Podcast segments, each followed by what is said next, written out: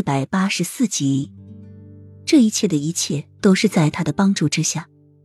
齐盛瑞的喉间动了一下，眼神复杂而又矛盾，双手紧紧的握住，桃花眸中一下充斥满了血丝，倏的一下站起来，转过身。够了，你们走吧。在慕容锦还没有完全跪下的时候，他及时的叫停。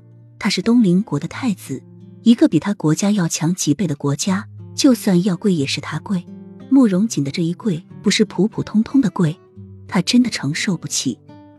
洛英和柳荣都没有想到齐盛瑞竟然会绕过他们，不约而同的看向慕容锦。他到底是什么人？竟然连皇上都能求动？幼梅显然没有料到。齐盛瑞会因为慕容锦的恳求而放过他们，眼眸里充满了疑惑，声音沙哑：“皇上，你就这样放过他们了？那我死去的孩儿怎么办？你可知道他还没有来到这个人世啊？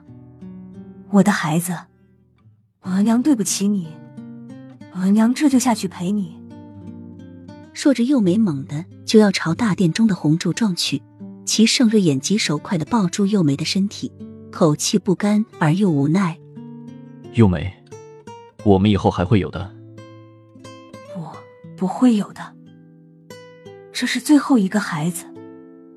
太医说，臣妾以后不能再为皇上诞下龙嗣了。皇上，你就让臣妾死吧。幼梅哭喊着，像疯了一样。齐盛瑞的眼眸中满是痛楚，但是却又能怎样？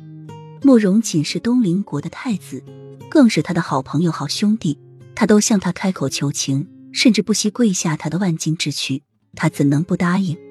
就算慕容锦不是东陵国的太子，他欠慕容锦的真的太多太多了。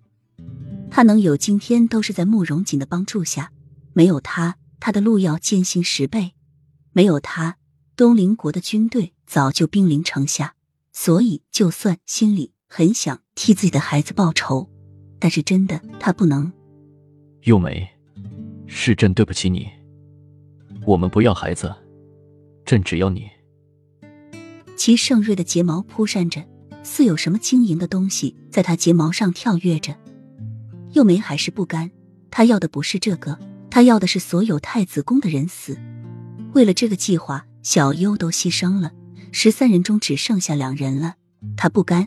要是不用太子宫的人给小优和姚秀秀陪葬，他绝对不会轻易的罢休。他要太子死，樱花夫人死，太子宫所有的人死。